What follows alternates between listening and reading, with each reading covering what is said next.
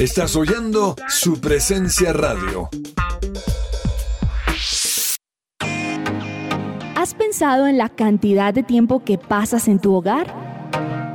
Anímate a renovar tus muebles y darle el toque que tú sueñas y necesitas. ¡Anímate! Te asesoramos en las últimas tendencias de decoración. Nosotros te ayudamos. Contamos con personal calificado que hará que tus muebles queden como nuevos. Tenemos gran variedad de telas que puedes elegir, telas resistentes y de alta durabilidad. Recogemos tus muebles sin costo en la puerta de tu casa. Síguenos en nuestra página web tapiceriaamanecer.com.co, en Instagram como arroba tapicería.amanecer. Cotizamos sin costo. Contáctanos al 316-529-5367. 316-529-5367.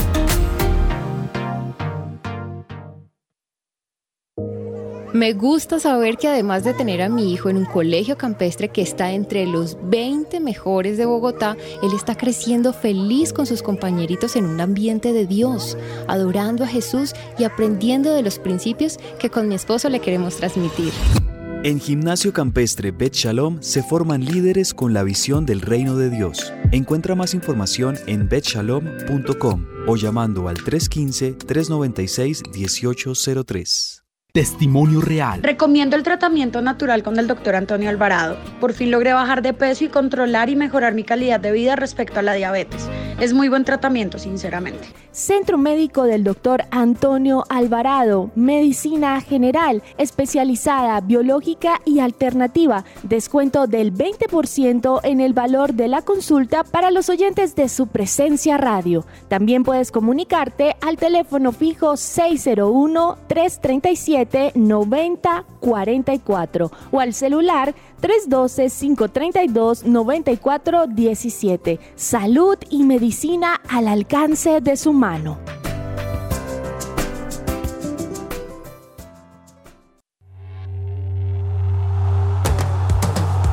Este es el programa número uno del deporte. Que ruede la pelota.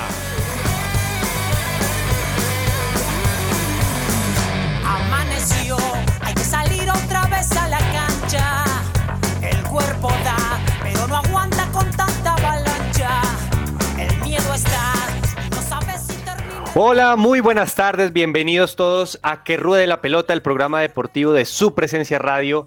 Mi nombre es Andrés Patiño y hoy tengo el placer de estar en una mesa llena de talento y mucha información para que nos acompañen durante la próxima hora a hablar de mucho deporte desde ya les decimos que tenemos un invitado fantástico en este programa, así que por favor quédense con nosotros para que podamos hablar de muchas cosas de aquí en adelante.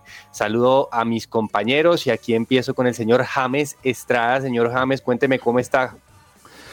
Bien, Andresito, bien, hombre, gustoso estar con esta super mesa hoy, increíble. La vamos a pasar súper rico, así que prepárense todos ahí con su almuercito y tengan expectativa que esto está buenísimo hoy. Claro que sí, muy bien, señor James. Bueno, Alejo, Alejandro Gamboa, cuénteme cómo está usted, qué tal ese fin de semana. Hola, hola Andrés, ¿qué tal? Un saludo para usted y por supuesto para todos mis compañeros y nuestros oyentes y fue un fin de semana cargado de deporte, de mucha información y bueno, por fortuna estamos aquí en Que Ruede la Pelota eh, con un programazo para, para poder hablar y analizar de todo esto.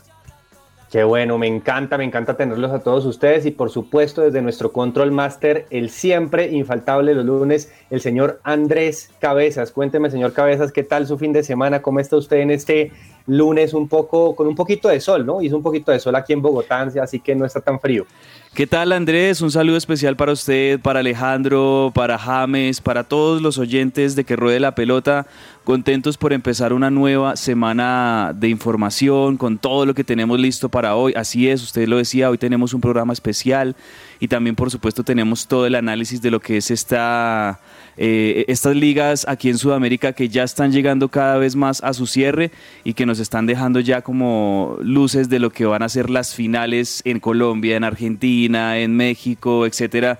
Tenemos todo esto para, para analizarlo también, por supuesto, en el mundo, con lo que pasa en Inglaterra y, el resto de deportes. Tenemos mucha acción, muchos deportes regados por todo lado y eso va a ser genial poderlo conversar hoy en Que Ruede la Pelota. Recordarle a los oyentes que ustedes pueden encontrar este programa no solo en vivo en su presencia radio.com, sino que también ustedes van a poder escuchar este podcast eh, cuando terminemos el programa, lo van a poder escuchar en Spotify, en Deezer, en Amazon Music, en Apple, donde ustedes escuchen sus podcasts, ahí también van a encontrar, buscan que ruede la pelota y ahí estaremos listos para acompañarlos. Excelente recomendación, señor Cabezas, pero también usted tiene una recomendación musical como todos los lunes, por la cual nosotros estamos ansiosos hoy de ver usted qué nos trae. Cuéntele a la audiencia, por favor, cuál es su recomendación musical. Bueno, para comenzar esta semana vamos con algo como más bien electrónico, con algo de EDM. Esto lo hace Gaubi, este es un artista eh, que, que, tiene muy buenas influencias, que tiene muy buenos ritmos y además de eso nos presenta muy buenas canciones. Yo creo que esta canción perfecta para comenzar la semana, esto se llama Hit the Lotto, así se llama esta canción y así comenzamos que ruede la pelota.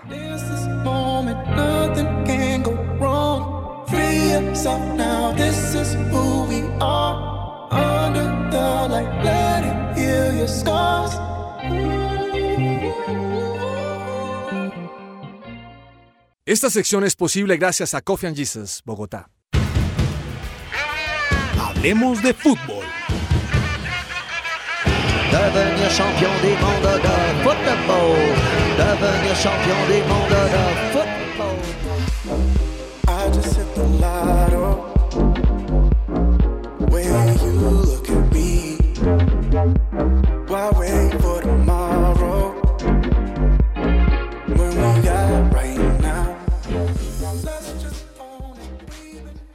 Bueno, fútbol colombiano, penúltima fecha de la liga profesional en donde Millonarios y Tolima, los actuales colíderes, empataron en un partido de pronto más eh, eh, de, mucha cautelidad, si se le puede llamar así, de mucha prevención, por decirlo de una mejor manera, del señor Alberto Gamelo y el señor Hernán Torres, señor Alejo.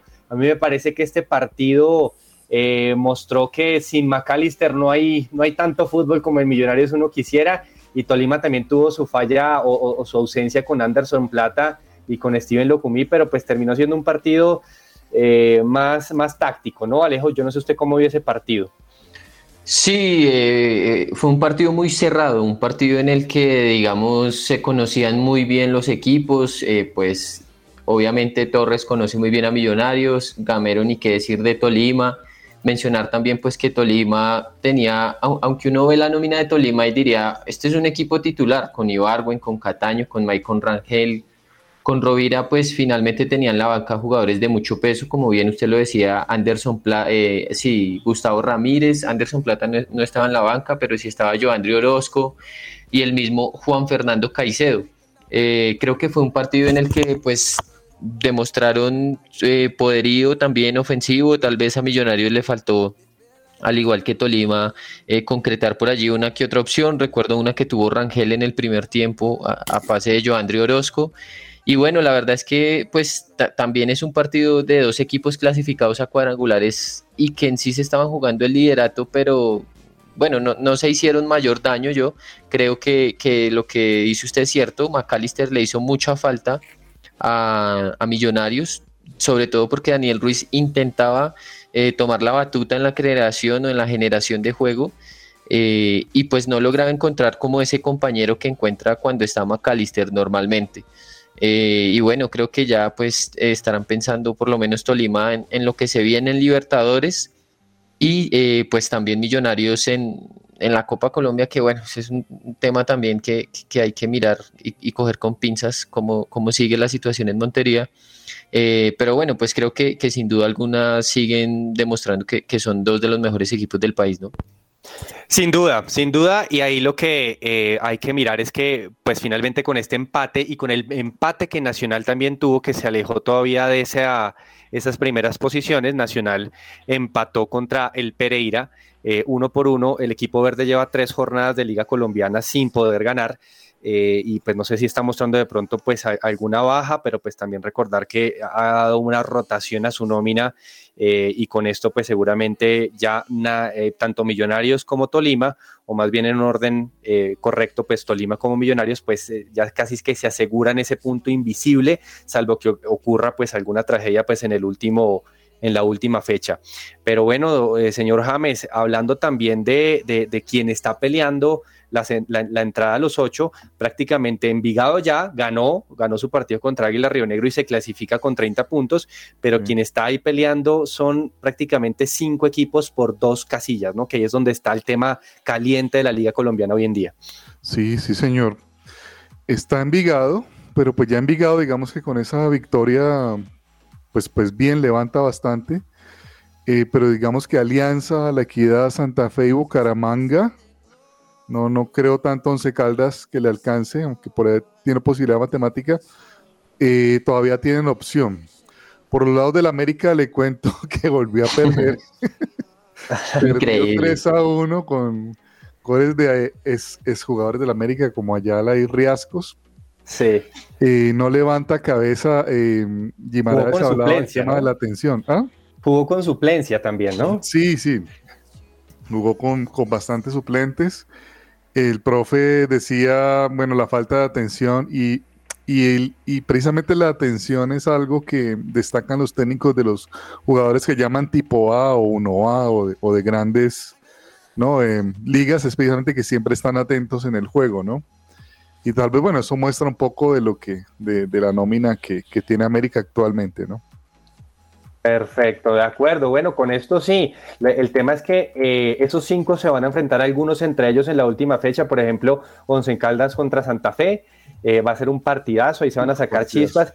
Y Equidad también va a enfrentar, bueno, creo que Equidad enfrenta, enfrenta a Nacional pero creo que hay otro partido ahí donde, donde también se enfrentan entre ellos, entonces pues va a estar muy, muy controvertido ese tema. Alianza Petrolera que ayer ganó un partido clave va a enfrentar a Millonarios en la última fecha, va a estar muy buena esa última fecha pues para definir esa entrada a los hechos que pues obviamente siempre termina siendo una gran oportunidad pues para esos equipos que no han tenido el mejor torneo, pero pues que pueden llegar a atribuirse pues el torneo, el ser el campeón de ese, de ese semestre. Señor Cabezas. ah, bueno, una cortica antes de que, de que entre Cabezas. Yo creo que el partido clave, clave va a ser Caldas contra Santa Fe. Ese, es ese sin duda. Sin duda, sin duda, sin duda.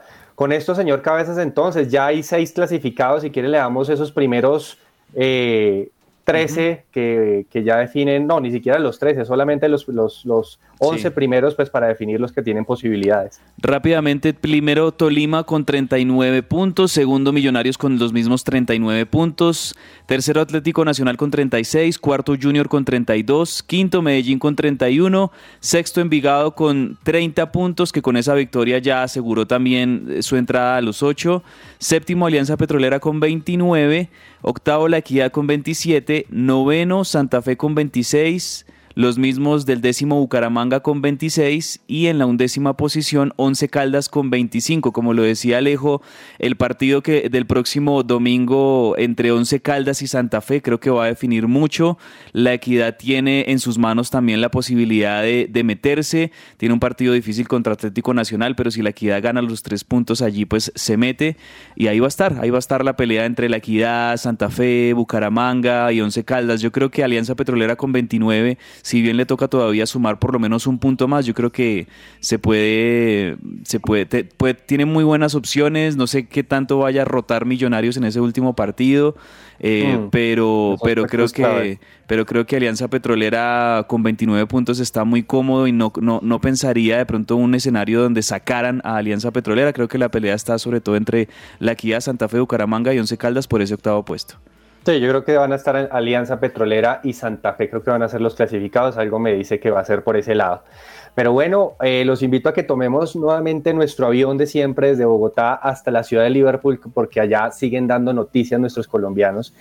El señor Ruiz Díaz volvió a ser gran figura del Liverpool, que no sé si salva la liga porque creo que con esta goleada del Manchester City el siguiente día 5 por 0 contra el Newcastle eh, termina pues prácticamente sentenciando para mí la Premier League. Eh, se, se, se, de pronto se, se, sacudió un poco de la eliminación de la Champions League el equipo de Pep Guardiola y goleó, pero el día anterior Luis Díaz había salvado a Liverpool de una caída y Alejo empató 1-1 con un muy buen gol, ¿no? Pues pareció un autogol, pero me parece que sí se lo dieron a Lucho Díaz, ¿no? Sí, sí, se lo dieron a Lucho Díaz, termina rozando allí en un jugador de la defensa del Tottenham. Y algo que me pareció muy bueno es que Luis Díaz parecía uno de los jugadores más insistentes y de los que eh, se echó el equipo al hombro y dijo vamos a empatar, vamos a ganar. Eh, pues lastimosamente terminó no siendo así para el Liverpool y pues lo que usted dice ya, pues ganó el Manchester City, goleó. Eh, en, ellos tienen dos, eh, Chelsea tiene, perdón, Manchester City tiene un partido pendiente contra el Wolverhampton en condición de visitante y Liverpool contra el Aston Villa. Un, un partido, la verdad, realmente complejo también para Liverpool en condición de visitante en el Villa Park, eh, pero ya está prácticamente sentenciada luego de este empate de Liverpool de local ante Tottenham. De acuerdo, de pronto la noticia no tan buena es que Jerry Mina volvió a salir lesionado en un partido contra el Leicester, muy mal por Jerry Mina que viene con un cuadro de lesiones muy seguido y eso no habla muy bien de, de, de, de, lo que le está pasando, lastimosamente, porque creo que tiene la confianza de Frank Lampard, su técnico, y pues obviamente está en una situación difícil salvando el descenso. Y James, en Italia el tema está, está duro, ¿no? El Inter como que le sigue la pisada al Milan, pero el Milan eh, nada que pierde, ¿no? Eh, creo que quedan dos fechas, me parece sí, que no. la fecha más dura es, es, es, del Milan, pero el Inter está ahí y, y, le fue bien a los colombianos. Triunfo clave de, de Milan sobre el Elas Verona, se puso con 80 puntos. Patiño, Inter está ahí con 78. Creo que ya el Napoli un poco más atrás con 73. El asunto está entre los equipos de Milán. Le fue muy bien a Muriel eh, anotando gol con el Atalanta. Eh, y cuadrado por ahí, hombre, que una foto desafortunada. Esto es más farándula, ¿no? Estaban ahí, que tomó una foto en el camerino y estaba Bonucci pues cambiándose sin ropa atrás y alcanzó a salir en la foto. Fue algo accidental y pues Cuadrado y obviamente pidió disculpas, ¿no? Bueno, bueno, muy bien, David Ospina le fue bien. Bueno, por Italia creo que la cosa está más que candente también, incluso más que en Inglaterra. Y él ya ha definido la Liga Española, señor eh, Cabezas, eh, podemos descargar el tema de, de, Falcao y pues cayó el líder, ¿no? Cayó el líder en el derby madrileño. Así es, derby madrileño entre el Atlético de Madrid y el Real Madrid. El Real Madrid, pues ya habiendo ganado la liga, ya habiendo también conseguido su tiquete a final de Champions League, se enfrentaba con un Atlético de Madrid del Cholo Simeone que quería obviamente ganar el clásico y lo hizo con gol de Yannick Carrasco eh, de penalti al minuto 40 del primer tiempo y con esa victoria pues el Atlético de Madrid eh, se aseguró estar dentro de los puestos de Champions para la próxima temporada. Recordemos que el campeón ya anticipado es el Real Madrid, segundo Barcelona, tercero Sevilla, cuarto Atlético de Madrid y los eh, equipos que también siguen peleando puestos para entrar en Europa League son el Betis y la Real Sociedad. Y por el lado de, de el Rayo Vallecano, pues terminaron 0-0 frente al Getafe, pero la buena noticia es pues la participación de nuevo de, de Radamel Falcao que sigue sumando minutos en esta etapa de su carrera. Bueno, muy bien por ese lado, eh, ya el Real Madrid pensando claramente en esa final de Champions, como lo dice el señor Cabezas. Nos vamos a Países Bajos para destacar el tema de, Luis Sinisterra. Creo que este muchacho sigue haciendo muy buenos méritos. Ojalá siga de la misma manera, pues para que algún equipo grande vuelva y, a poner sus ojos en él, como seguramente está pasando. Hubo una asistencia él en un empate contra el Feyenoord. Y, y yo le pregunto esto a James. Su tocayo James Rodríguez. Sí, señor. ¿Será que llegará entonces al Inter de Miami a despedir su carrera en, en, en, Estados Unidos? Sería buenísimo, sería buenísimo porque de alguna manera la MLS, no sé ustedes qué piensan muchachos, pero creo que la MLS está en un nivel muy bueno ahorita, o sea, sí. se, se, juega muy buen fútbol y sería bueno para James que, que, todavía tiene mucho para ofrecer, creo yo, mucho fútbol para que, que llegara ahí sería buenísimo. sería un jugador que, que encaje muy bien en la MLS también, pienso yo. Un Beckham que pues lo vimos uh, también tomándose fotos con Michael Jordan, con Tom Brady, con Lewis Hamilton en lo que fue el premio de Fórmula 1 este fin de semana de Miami, que más adelante también les contaremos detalles. Y una rápida antes de, que vayamos a la pausa, Andrés, contarles que en el fútbol argentino ya se definieron cuáles serán los equipos que van a estar disputando eh, las finales de la Copa de la Liga Argentina. Recordemos que en cada grupo, de cada grupo son 14 equipos, pero de cada, de, cada grupo pasan cuatro. En el grupo A pasaron Racing, River, Defensa y Justicia y, Argentinos Junior. Y en el grupo B pasaron Estudiantes, Boca, Tigre y Aldo Civi. Y las llaves quedaron eh, Estudiantes contra Argentinos, Boca contra eh, Defensa y Justicia. Se va a ser un muy buen partido. Tigre contra River o River contra Tigre y Aldo Civi contra Racing. Esas van a ser las llaves. Se van a estar jugando entre mañana martes y este miércoles porque ya el próximo fin de semana, sábado y domingo, se van a jugar semifinales de una vez partidos únicos, partidos no van a ser ida y vuelta, sino que son partidos en, la, en, las canchas de los que quedaron mejor posicionados en la tabla. Mire, qué bueno, qué bueno. Bueno, vamos a estar pendiente también de esa definición de fútbol argentino. Y acá solo una corrección. Eh, eh, Luis Sinisterra jugó contra el PSV, jugando contra el Feyenoord. Entonces, con esta corrección nos vamos a unos cortos comerciales y prepárense, porque viene el invitado especial que tenemos acá para hoy lunes en que ruede la pelota.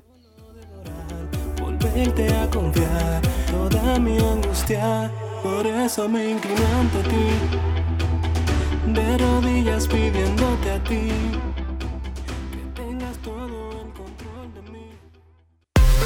Hoy es su presencia radio.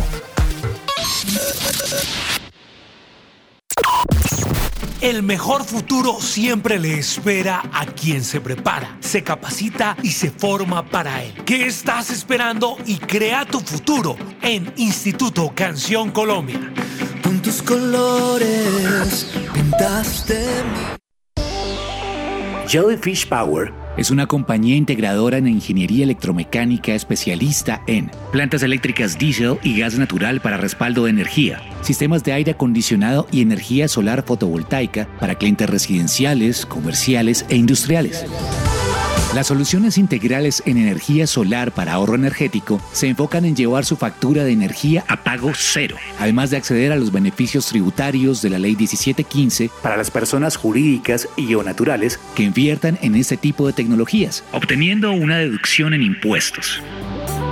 La solución OnGrid consiste en convertir la energía solar en energía eléctrica por medio de paneles solares, generando la suficiente energía para su propio consumo y retornar los excedentes de energía a la red, llevando su factura a cero. Contáctenos a nuestro correo comercial arroba jellyfishpower.com y llamando al teléfono 304-337-2824 y 301-200-9205.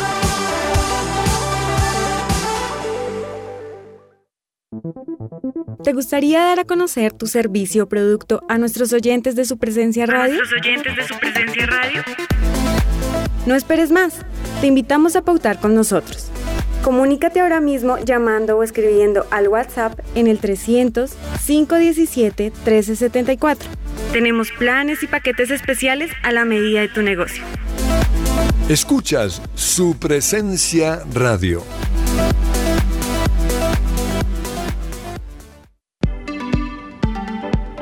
¿Los extraterrestres existen? ¿Puedo tener más de una esposa? ¿Qué pasa cuando uno se muere? Estas y muchas preguntas más tendrán respuesta en Corson en un minuto, todos los días a las 9 y 45 de la mañana por su presencia radio. Su presencia radio te acompaña.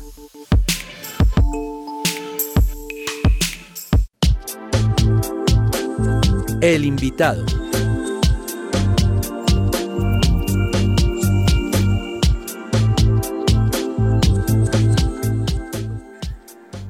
12 y 24 de hoy, lunes 9 de mayo, y hoy aquí en Que Ruede la Pelota, en su presencia radio, tenemos el lujo, el placer, el honor de tener a Mario Sábato, nuestro, yo diría, narrador, pero que ha llegado al corazón de todos los colombianos acá con todas sus transmisiones llenas de emoción de todos nuestros grandes ciclistas durante los últimos años y que finalmente nos ha hecho eh, sentirlo muy de cerca y prácticamente con un corazón casi colombiano. Sabemos que su origen argentino está bien marcado como cada uno de ellos, pero creo que Mario, con el saludo, mi nombre es Andrés Patiño y me encanta saludarte. Quiero preguntarte inicialmente, eh, ¿qué tan colombiano te sientes tú?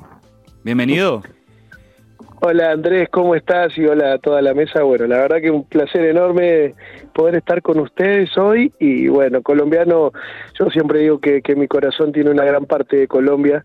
Me han recibido maravillosamente desde la primera vez que fui y no hace mucho tiempo. Y, y para mí eso es maravilloso, ¿no? Cada vez que voy es increíblemente más y más cariño, que uno diría, bueno, ya está, ya esto debe haber sido lo máximo, lo que viví, sigo volviendo y sigo recibiendo cariño cada paso que doy, y es, es un amor que ya para mí va a ser para toda la vida, así que para mí es una felicidad muy grande y, y Colombia lo llevo muy adentro. Bueno, Mario, gracias por, por, tu compañía acá. Nos encanta y vamos a poder preguntar y hablar de muchas cosas. Eh, y hablando de esa parte personal, eh, yo sí quisiera preguntarte eh, ese, ese inicio de, tu carrera también, pues para acercarte mucho pues a la parte de, de nuestros ciclistas. ¿Cómo empezó? ¿Cómo, cómo surgió ese, ese acercamiento pues que has tenido con nuestro deporte? Y de pronto si nos puedes comentar alguna anécdota que hayas tenido a nivel personal con alguno de nuestros ciclistas. Bueno, yo, yo arranco esto por una cuestión de familia. Mi familia es toda ciclista en Argentina, cosa que es muy rara, ¿no? Porque acá somos todos futbolistas, pero mi familia no. Y de ahí me surge la, pasión y el amor por el ciclismo. No lo puedo llevar adelante como ciclista, lo intenté, pero es realmente muy difícil. Para mí es para superhéroes ser ciclista. Y, y, a partir de ahí siempre quise estar volcado y mi otra pasión era el periodismo deportivo y bueno, yo soñaba con poder combinar, ¿no? Periodismo deportivo con el ciclismo, algo que en Argentina realmente casi que no existe. Me la jugué, me fue bien por suerte y, y bueno, hoy tengo el privilegio de narrar para la cadena para mí de deportes número uno del mundo, que sí es ESPN. Pero bueno, a partir de que uno llega a ESPN, yo tenía mi programita en Argentina cuando empecé a relatar siempre tuve seguí durante siete, ocho años a la selección argentina de pista por todo el mundo. Siempre me llamó la atención cómo los europeos nos corrían en contra en todas las competencias. Y me empezó a sentirse, nacer un sentimiento latinoamericano, porque nos encontrábamos con los chicos de Colombia, con los chicos de Chile, con el uruguayo que viajaba, y siempre nos tiraban a todos juntos a un costadito, entonces yo decía, ojalá algún día seamos una potencia de Latinoamérica como lo son los europeos contra nosotros, porque no es que nos corría Italia o Bélgica o Holanda o Francia contra nosotros, no, ellos corrían todos juntos, cualquier europeo que ganara para que no ganáramos alguno de los nuestros. Entonces, a partir de ahí, a partir de ahí no, nació esa posibilidad y cuando llego a ESPN me dice, Mario, pensá que no trabajás para Argentina, sino que trabajás para Latinoamérica, entonces fue como un combo casi perfecto de, de poder combinar y, y, bueno, creo que a partir de ahí tuve esa posibilidad. Colombia es la potencia del ciclismo de Latinoamérica y una es del mundo, entonces esa posibilidad me abrió la chance de conocer a muchos ciclistas. Y historias tengo, uy, un millón de historias con todos, porque por suerte con todos he compartido muchas cosas. Así es, así es, Mario. Te saluda Andrés. De verdad que, como lo decía también mi otro compañero Andrés, es un verdadero privilegio poder contar contigo aquí en Que Ruede la Pelota, que hoy, pues más que rodar la pelota, hoy rueda la bicicleta y rueda contigo un experto en el tema y alguien que nos ha demostrado a no solo a Colombia, sino a toda Latinoamérica, que es alguien que sabe mucho de ciclismo, que se apasiona, por supuesto, con, con el tema, que nos ilustra y nos, nos hace vibrar lo que viven también los ciclistas en esas carreteras alrededor del mundo. Y aquí mi pregunta pues tiene que ver con respecto a puntualmente a los ciclistas colombianos. ¿Cuáles fueron esas primeras quizá etapas o esos primeros momentos en tu carrera periodística en la que sentiste que, que el, el, ciclista colombiano y, y, y, la sociedad, nosotros como colombianos pues te aceptábamos como, como narrador, como comentarista de ciclismo, tal vez esas primeras carreras en el Tour de Francia de Nairo Quintana o, o se remonta quizá a, a, años atrás? Mira, fue principalmente cuando Mariana Pajón ganó los Juegos Olímpicos del 2012. Uh -huh. Ahí fue muy loco, muy llamativo, porque bueno, yo tenía un cariño muy grande a Mariana, ya me había tocado narrarla en mi programita de Argentina cuando ella vino a comer, correr un Panamericano de Junior, creo que era, juvenil o menores incluso. Y bueno, cuando ella ganó yo me emocioné mucho, ¿no? Y, ahí fue la primera vez que, bueno, pensando que era mi final en ESPN porque grité como un loco y me emocioné como un loco, pero cuando terminó la narración y ya me fui a mi otro trabajo, medio preocupado porque no había mantenido el, el, el estilo ESPN, ¿no? Y, y, bueno, a partir de ahí me llamó mi jefe y me dijo, Mario, ¿por qué narraste así? Este, yo pedí disculpas, prometí que nunca más lo iba a hacer, pero me preguntaban, me insistían por qué lo había hecho así, yo le dije, mira, lo hice así porque soy así. Yo en realidad soy así, a mí me gusta vivir así, ser efusivo así, y le digo, y, bueno, me dice, queremos que sea siempre así, me dijo mi jefe. Y bueno, a partir de ahí nació el verdadero loco Mario Sábato, ¿no? Hasta ese momento había sido un personaje tratando de fingir un estilo que no tengo, que es el perfecto de ESPN, que obviamente lo respeto y lo admiro, ¿no? A mis colegas que lo logran hacer, no es mi caso, no lo logro. Y entonces pude ser el loco, ser yo mismo y es una tranquilidad enorme, poder ser uno mismo sin necesidad de, de buscar otras alternativas es, es, espectacular y desde ahí nació el amor con Colombia, que después con Nairo en 2014 terminó de explotar todo, ¿no? Sí, eh, Mario, y, y bueno, le, le, habla Alejandro y justamente también quería preguntarle un poco eso porque, bueno, en, en, Colombia, bien usted lo decía, pues en Argentina el ciclismo no es claramente pues el, el, el primer deporte, pero, pero en Colombia sí. Eh, se hicieron muy populares, por lo menos sus narraciones y le ponía lo los pelos de punta a la gente y, de hecho se, se, empezaron a hacer virales y bueno, ya después eh, pues usted ha podido estar ahí al pie del cañón, como se dice, o al pie de la rueda, eh, en los momentos más importantes de la última década en, Colombia del ciclismo.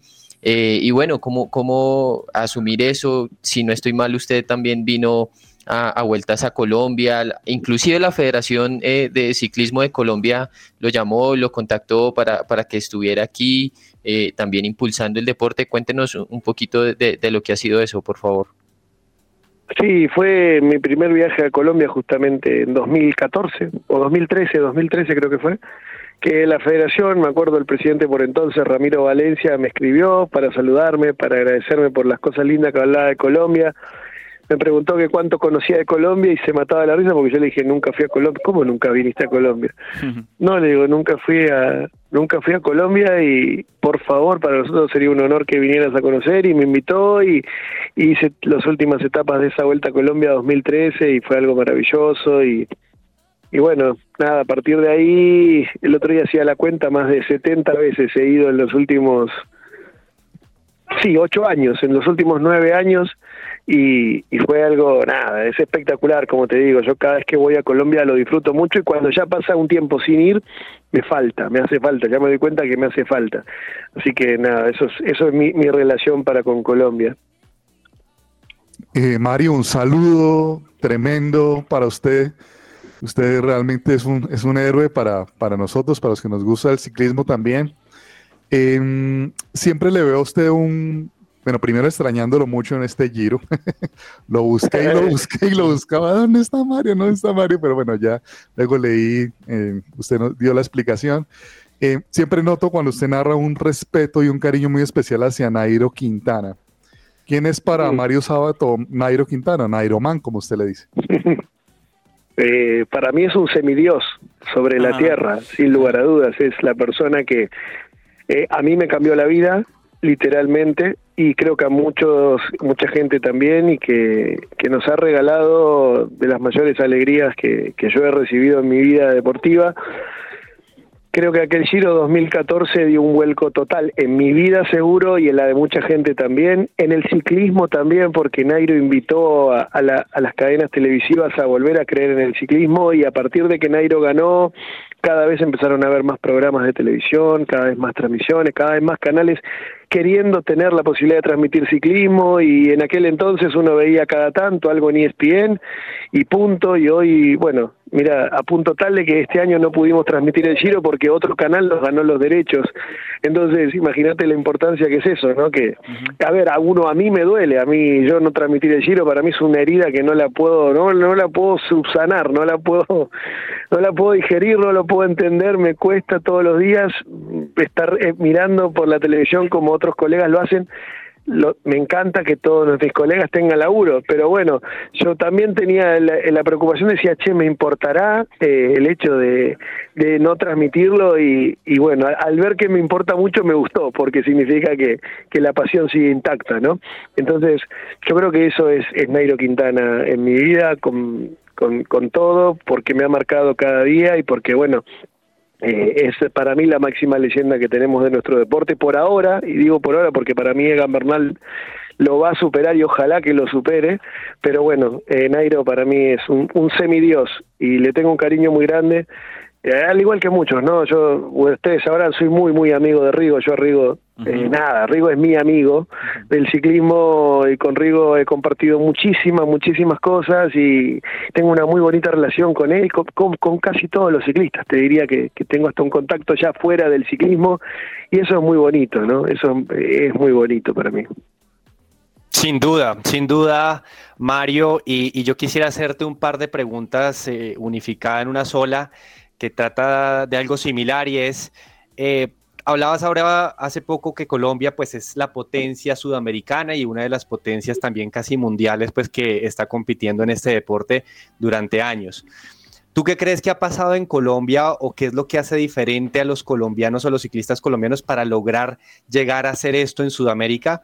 Y te hablo pues de este país que obviamente hoy es potencia mundial y creo que sabemos Eslovenia, qué es lo que está sucediendo con, los ciclistas. ¿Qué ha pasado allá en Eslovenia que de pronto tú sepas? Eh, y si hay algún modelo que se vuelva o se pueda volver a replicar acá en Latinoamérica para copiar esos buenos hábitos que ellos están haciendo, sabiendo que Eslovenia es un país muy pequeño, ¿no? Son dos millones de habitantes y han hecho grandes cosas en el ciclismo últimamente. Sí, yo creo, la verdad no sé, yo lo, he tratado de estudiar y no, no hay como una explicación, pero si uno lo mira, dice, bueno, ellos tienen eh, dos grandísimos y otros tres importantes y se termina ahí. Yo creo que ellos miran más a Colombia que nosotros lo que miramos a Eslovenia o mucho, porque en Colombia hay una cantidad tremenda. Hoy tenemos más de 20 ciclistas World Tour y de esos 20, 10 son tipos que pueden definir una carrera y eso es muy difícil de conseguir. Y hay una plana menor que está por dar el salto que también son todos muy, muy, muy buenos. Entonces, creo que, que es materia de estudio lo de Eslovenia, pero no hay que olvidarnos de dónde venimos, ¿no? Estamos mal acostumbrados a que Colombia ya sea una potencia y que las figuras que están, no, pero son muchos. Hoy uno puede contar en serio una decena de corredores que son top mundiales y ningún otro país los tiene. No hay otro país que los tenga. Creo que hay que darle el valor de eso y que, bueno, por ahí ya nos mal acostumbramos a que ganen. Y entonces hoy un Higuita te sale campeón de Cataluña, un Dani Martínez te sale campeón y bueno, sí, es normal, ¿no? Normal las pelotas, uy, perdón el exabruto, pero lo que han ganado Dani y el Monster este año, si lo hubiesen hecho hace 10 años atrás sería noticia mundial. Y bueno, ya parece como normal. Y no es Nairo, no es Rigo, no es Egan, no es el Baranito Betancourt, ni Checho Henao, ni, ni Superman López, los que se entiende, ¿no? Son nuevos, ya son campeones de grandes carreras de nivel mundial y, no para, no para de crecer esto y eso es, es espectacular realmente. Sí, sí, Mario, ahorita nos hablabas de, de Nairo, por supuesto, de Egan. Eh, yo creo que fue muy emocionante, lo pudimos sentir cuando escuchábamos tu narración mientras Egan ganaba el Tour de Francia, también cuando hizo lo propio en el Giro de Italia. Y yo quería preguntarte, eh, pues bueno, tú sabes que eh, a comienzos de este año el accidente de Egan fue algo muy duro para todos nosotros, fue algo que nos impactó muchísimo, que nos preocupó y ahora también estamos viendo su recuperación que eh, yo creo que raya también en lo milagroso. Yo quiero preguntarte tú en lo personal, ¿cómo lo viviste cuando te enteraste del accidente de Egan y cómo también has vivido y, siguiendo lo que ha sido su recuperación hasta ahora? Mira, yo con Egan, yo tengo un cariño muy especial por Egan Bernal. le hice su primera nota cuando tenía no sé cuántos años él, en 2014, imagínense, hace ocho años que ya lo conozco a Egan, cuando todavía corría en mountain bike y ya me llamó la atención y lo seguí siempre de su carrera y lo entrevisté muchas veces y le he tomado un cariño muy grande. Él ha tenido gestos muy bonitos conmigo, conmigo, con mi hijo y que son cosas que uno jamás se va a olvidar. Y el hecho de esta caída, ¿no? Fue un, la verdad que fue un baldazo y un susto muy grande. Yo temí por la vida de Egan Bernal, la verdad me importaba un carajo si después iba a volver a correr en bicicleta o no, lo único que quería era que, que volviese a tener, aunque sea una vida normal, después de todo lo, lo, lo, que uno escuchaba de los accidentes, de, de, las fracturas y de todo lo roto que tenía. Y bueno, hoy verlo ya de vuelta arriba de la bici, de vuelta pedaleando, es como muy mágico, ¿no? Como ha sido toda su carrera. Y ojalá que siga así, y ojalá que siga siendo magia, y ojalá que nos siga regalando alegrías a futuro, porque, bueno, nos ha regalado la máxima alegría de la historia, ¿no? Que es haber ganado el Tour de France y, bueno, es algo que yo jamás me voy a olvidar. Lo que me lloré ese día no lo lloré nunca, así que eh, ojalá que, primero tenga su vida normal y que después el día que quiera volver a correr y ojalá nos pueda seguir regalando alegrías. Bueno, Mario, y también quisiera consultarle después de eh, estos triunfos que, que, usted pues muy bien mencionaba y, que tuvieron Nairo y en el pasado, eh, aunque Egan claramente es muy joven, pero quisiera preguntarle sobre cómo ve los nuevos talentos, cómo ve a Sosa, cómo ve a Higuita y, y estos eh, nuevos ciclistas que van saliendo y, y la proyección que tienen. Eh, de cara a ganar una grande, por ejemplo? Bueno, eh, yo estoy siguiendo muy atentamente a Dani Martínez, otro ciclista que tengo un cariño gigante y creo que este año se merece ser líder ya en el Tour de France, ni más ni menos, porque se lo ha ganado a fuerza de, voluntad, de esfuerzo, de dedicación le tengo un especial ojo encima de él porque creo de verdad que puede hacer grandes cosas también en grandes vueltas, ya lo ha hecho en la carrera de una semana. Para mí hoy en lo que va del año es uno de los tres mejores ciclistas del año, sin dudas, del mundo. Y creo que, que es un corredor a tener en cuenta. El Monster Higuita es otro fenómeno, otro, otra, la verdad que otro portento enorme que, que no para de crecer y que no sabemos para qué, de qué cuánto es capaz, sinceramente yo creo que de mucho y bueno, hay corredores muy interesantes, ¿no? Que están surgiendo. Para mí Santiago Buitrago es otro chico que, que está haciendo ya cosas muy interesantes y que, que va a haber que echarle un ojo y seguirlo de cerca. Creo que hay futuro, que hay mucho futuro, que lo que se viene de abajo también es interesante. Hay que esperarlo a Santiaguito Bumba, pero habla muy bien de él y, y bueno, es otra posibilidad de, de poder ver otra otra figura ya mundial y, y, bueno, creo que, que hay potencial y eso es importante y eso es muy, muy valioso para, para el ciclismo no solo de Colombia, sino de toda Latinoamérica. Sí, tremendo. A mí me ha sorprendido mucho lo de Santiago Buitrago, sábado, eh, perdiendo tan solo creo 35 segundos frente a Jace, mm. algo impresionante. Pero ¿qué, ¿qué es eso que tiene un... O sea, ¿en qué momento un ciclista pasa a ser un, top 1, un, líder? ¿Qué, qué, qué es lo que se le ve? ¿Qué es lo que tiene? Digamos, ¿por qué, por qué Dani Martínez tiene esa perspectiva? ¿En qué uno puede saberlo? Yo creo que lo demuestran eh, en la ruta, ¿no? Creo que Dani Martínez eh, era un corredor hasta el año pasado que ya pintaba muy, muy bien. El año pasado cuando él le hace ganar el giro a, Egan Bernal, porque la verdad que Egan y bueno, el mismo Egan lo dice, no, sin Dani no hubiese ganado y, y nuestro campeón que las primeras dos semanas arrasó y después en la última semana, como lógicamente pasa, se acababan las fuerzas, vino Dani, se lo puso a su rueda, lo llevó y lo sacó campeón. Hicieron una combinación perfecta y soñada para los latinoamericanos. Bueno, creo que ahí Dani terminó de demostrar que puede llegar a una tercera semana con fuerza y este año, con todo lo que ha ganado, con todo lo que ha brillado, creo que, que tiene el potencial para estar en la pelea. Yo le tengo mucha fe a Dani Martínez, si la suerte lo acompaña, si no tiene caídas, creo que podemos pensar en serio con un corredor que pueda pelear el podio de, del Tour de France, a ese nivel lo digo. Y creo que, que eso va en ellos, ¿no? Va en que de un año al otro por ahí se destapan y, y pueden dar, o por ahí otros que los estamos esperando y que por ahí no lo van a tener nunca esa posibilidad de, de poder destaparse o de poder ser líder de, un equipo para pelear algo grande. Bueno, son cuestiones de, de los ciclistas y ojalá que, que, que, bueno, que cada vez tengamos más, ¿no? De este tipo de corredores, Egan Bernal, Superman López, Dani Martínez, Monsteriguita, ni que hablar de Rigo, de Nairo, de, de, de esos capos, ¿no? Pero ojalá que sigan surgiendo más y más talentos. Mario, eh, estamos obviamente en, época clave del ciclismo a, nivel anual y obviamente pues después de toda esta situación que ha habido eh, el mundo pues con la pandemia, eh, ¿qué se espera del Giro? Mario Sabato, ¿qué espera de este Giro de Italia? ¿Cómo lo está viendo en este inicio pues que ya estamos por comenzar la cuarta etapa? Mira, para mí es una fiesta el Giro de Italia. Sé que hay mucha gente que, que, está enojada por porque no hubo tal vez el atractivo que se esperaba en las tres primeras etapas, pero ya estamos viviendo una grande, ¿no? Y para mí ya el clima se respira, yo veo todo color de rosa, no sé.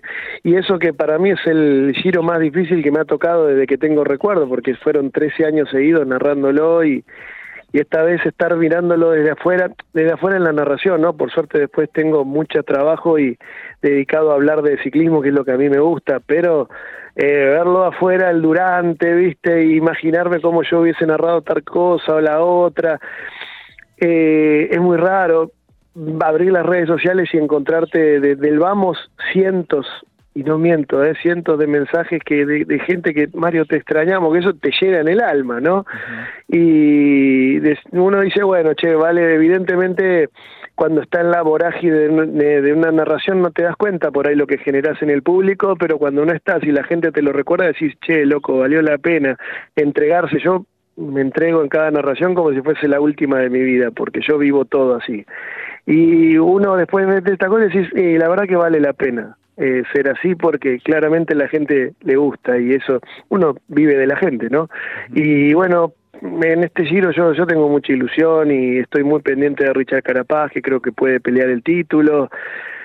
Tengo ganas de que le vaya muy bien a Superman López, tengo muchas ganas, creo que se lo merece, que le vaya bien. Y, y, bueno, ahí estamos, ¿no? Disfrutando, yo esperando que pase el día a día y bueno, sobre todo mañana que puede ser un día decisivo de esta carrera.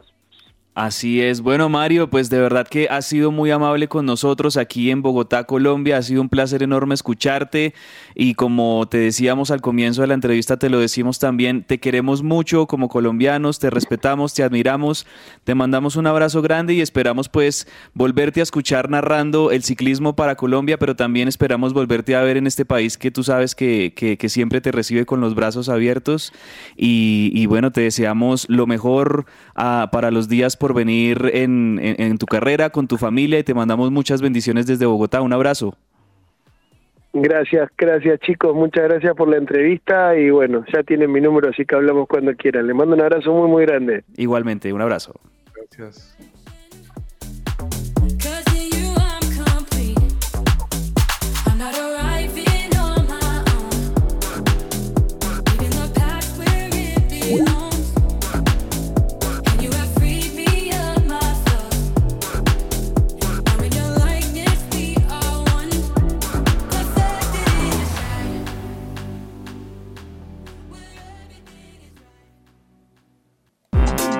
Todo lo que tiene que saber más allá de la pelota.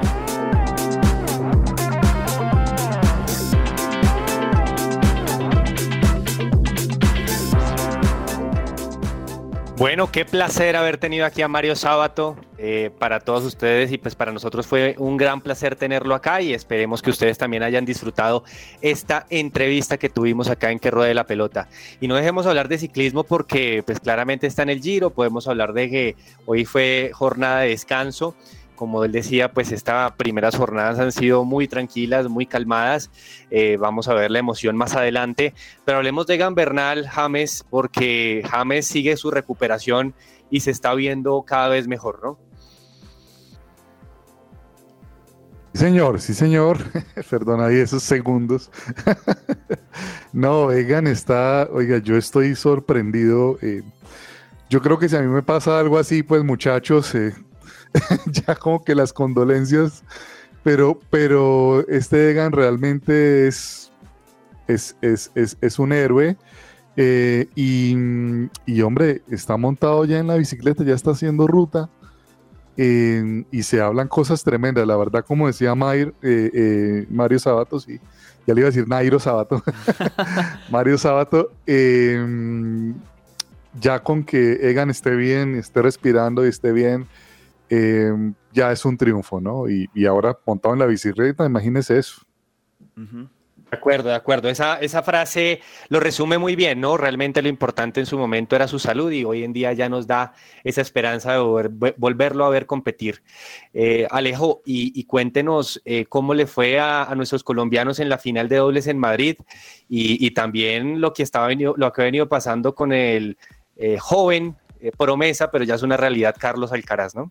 Sí, ya es una promesa y sobre todo después de consagrarse en este Master 1000 de Madrid, venciendo a Zverev eh, en la final, pero es que, o sea, no fue un cuadro nada fácil, porque en los cuartos de final superó a Rafa Nadal, en las semifinales superó a Djokovic y en la final, eh, pues ya como bien lo mencionaba, eh, venció a Zverev y alcanzó su segundo torneo de maestros, subirá a la sexta casilla del ranking de la ATP Alcaraz, que yo no sé ustedes cómo lo vean, pero para mí eh, este muchacho de 19 Sí. años pinta para ser el reemplazo de Nadal en, en- en polvo de ladrillo, tiene toda la pinta también como Tiene para... una técnica impresionante. O sea, ayer a Zverev le decía una. Zverev se la ponía muertita ahí, ¿no?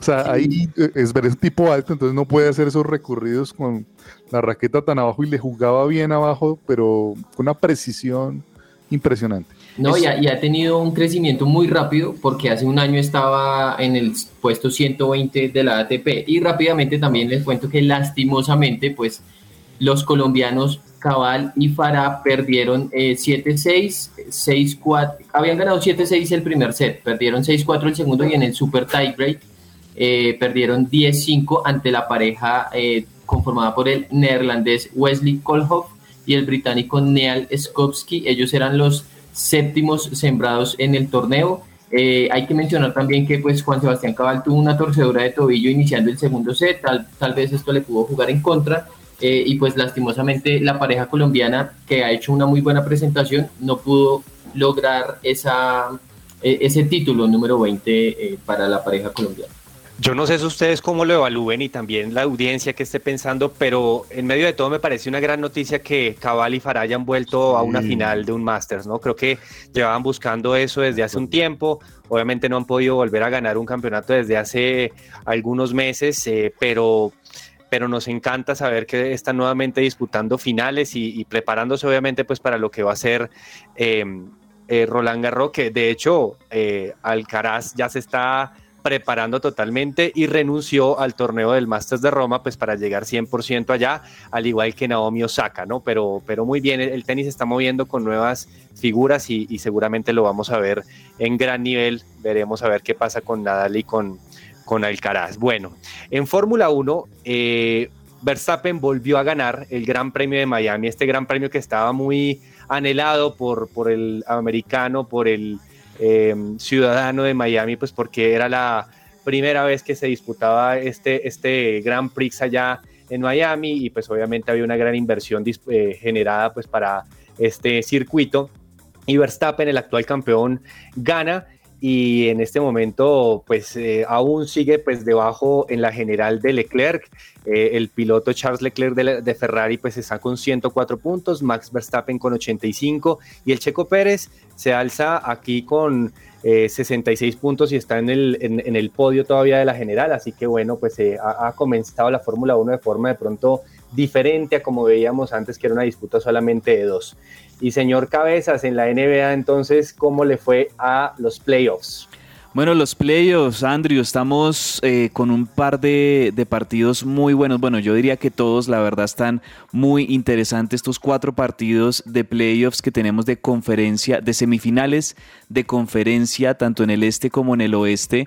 Porque ayer teníamos, por un lado, en Dallas, los Mavericks contra los Suns de Phoenix. Los Mavericks le ganaron 111 a 101 a los Suns de Phoenix.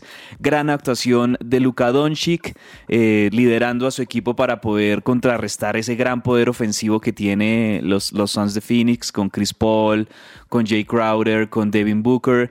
Y bueno, los Mavericks con ese, esa victoria logran llevar la serie al, al empate. Van dos partidos ganados los Mavericks, dos partidos ganados los Suns. Entonces está buenísima porque estas series yo creo que nos van a llevar incluso a los seis o los siete partidos por lo que se está mostrando en el nivel de los equipos. Eh, ahí como una nota un poco agridulce de la jornada, eh, ocurrió un, un- un pequeño eh, encontronazo de un fan de los Mavericks que eh, estaba cerca a donde estaban sentadas la, la- la esposa y la mamá de, de Chris Paul y este chico, y es un chico, es un adolescente, bueno, tal vez salido de su, de su comportamiento, alcanzó a empujarlas y, y esto generó obviamente una polémica tremenda porque eh, Chris Paul fue a defender a su mamá, a su esposa y, y los, lo- la organización de, de Dallas inmediatamente se dio cuenta de, de esto que pasó y retiró al joven porque pues allá no se puede permitir ningún tipo o ni siquiera ninguna amenaza de conducta violenta de parte de los hinchas hacia los jugadores o hacia la familia de los jugadores, por supuesto. Y, y en el otro partido, los 76ers le ganaron 116-108 al Miami Heat. Los 76ers que ya tienen de regreso a Joel Embiid y esto creo que les ha permitido tener eh, de nuevo a líder que ellos esperaban y, y- y combinar mucho mejor con Tyrese Maxey, con James Harden, con Tobias Harris. Ya los, los 76ers al tener a Joel Embiid, eh, creo que le pueden hacer todavía más, más difícil la serie al Miami Heat, que es el favorito aquí en esta llave. Lo han hecho muy bien y bueno, tenemos otro empate 2-2. La verdad están muy buenos. Hoy vamos a tener otros dos partidos que ya se los cuento ahorita en, en agenda deportiva, pero están geniales estos playoffs de la NBA. Excelente, bueno. Eh, con esto entonces, señor Cabezas, vamos a unos cortos comerciales muy cortos y ya volvemos para finalizar nuestro programa del día de hoy.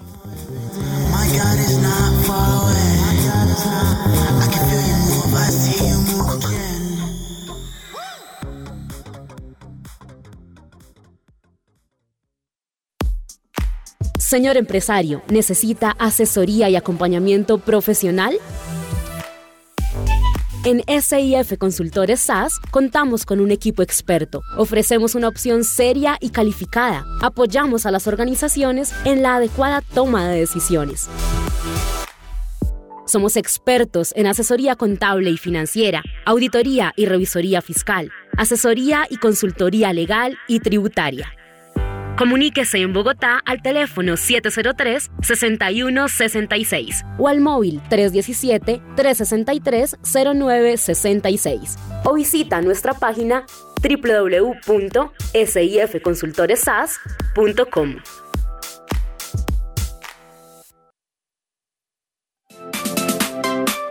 ¿Estás buscando colegio para tus hijos? No busques más. El Colegio Arca Internacional Bilingüe abre inscripciones calendario B 2021-2022. Para mayor información, comunícate al 682-9901 o al 746-0903. Al celular 321-985-1883. Visita nuestra página www.arcaschool.com.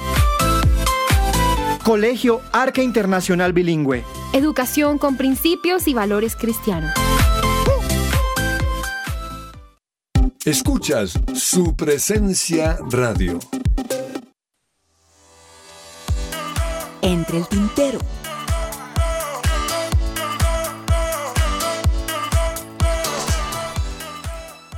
Bueno, para finalizar ya nuestro programa de lunes, señor Cabezas, cuéntenos usted qué tiene para recomendarle a la audiencia o qué se nos queda en el tintero. Bueno, les decía hace segundos, Andrés, que les recomendamos los otros dos partidos, las otras dos llaves de playoffs de la NBA para hoy lunes a las 6.30 de la tarde hora Colombia. Bucks de Milwaukee reciben a, los Celtics de Boston. Los Bucks van ganando 2-1 esta serie. Y el otro partido es a las 9 de la noche, Golden State Warriors contra los Memphis Grizzlies. Eh, Golden State también va ganando 2-1 esta serie. Y aquí tanto los Bucks como los Warriors, que son favoritos eh, en, sus, en sus series, eh, la, la oportunidad de ampliarlas y de tomar ya mucho más la ventaja para estar cada vez más cerca de la clasificación. Perfecto, muy bien, estaremos pendientes también de esas definiciones. Señor James, ¿se nos queda algo? Sí, ¿cómo le parece que esta es más farandulera, pero una cantante que nunca está despeinada, Camila Cabello, eh, va a cantar, gracias por apoyar el chiste, eh, va a cantar eh, en, en la final de la Champions, nada menos y nada Ah, más wow. entre Liverpool y Real Madrid. Eso es bueno, o sea que vamos a tener en París a una cantante, es, ella es norteamericana con ascendencia cubana. Y bueno, interesante ver a, a Camila Cabello en la final de la Champions, chévere. Bueno, muy bien. Otra, otro incentivo más pues para ver la Champions entonces con la cantante. Señor Alejo, ¿y usted qué, qué, qué, qué se nos queda? Bueno, lo, el, colombiano ya que queda en, Porto, eh, Mateus Uribe, que, que se consagró campeón de la primera liga luego de que Porto venciera 1-0 a Benfica. Y sabe una cosa muy particular, Luis Díaz terminó siendo uno de los jugadores con más goles en su equipo, porque anotó 14 goles en, en, esta temporada, o bueno, sí, pues, eh, y, eso que, tuvo seis meses de ventaja para los demás, pero terminó anotando 14 goles, solo hizo más goles para el Porto Mediterráneo con 20. Literalmente, más allá de que la hipótesis puede ser un poco lejana, podría ser campeón de dos ligas diferentes en el mismo año, ¿no? En la misma temporada. Podría pasar y ojalá pasara, pero pues sabemos que el City está muy, muy, muy, muy bien. Y hablando del City, nada más ahí les dejo este dato. Al parecer, Eric Haaland ya estaría cerrando su contrato o su vinculación con el Manchester City de Pep Guardiola. Refuerzo Esas son las noticias que llegan desde Inglaterra. Pero muy bien, muchas gracias por su compañía, gracias por acompañarnos en este lunes especial con la entrevista que tuvimos. Recuerden verla o escucharla en, en- en distintos Disponible en minutos en Spotify y en todas las plataformas. Ahí vamos para que ustedes retomen esa buena entrevista que tuvimos con el gran Mario Sabato. Exactamente, muchas gracias a todos ustedes y sigan conectados acá en su presencia radio. Mañana nos vemos nuevamente a las 12 del día acá en Que Ruede la Pelota. Un abrazo a todos. abrazo. Gracias.